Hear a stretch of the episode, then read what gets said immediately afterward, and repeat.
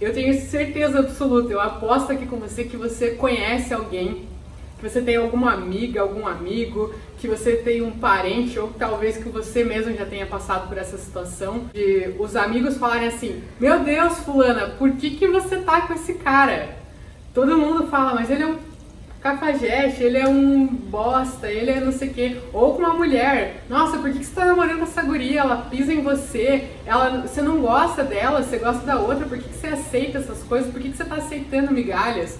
E é justamente isso que eu quero falar com vocês.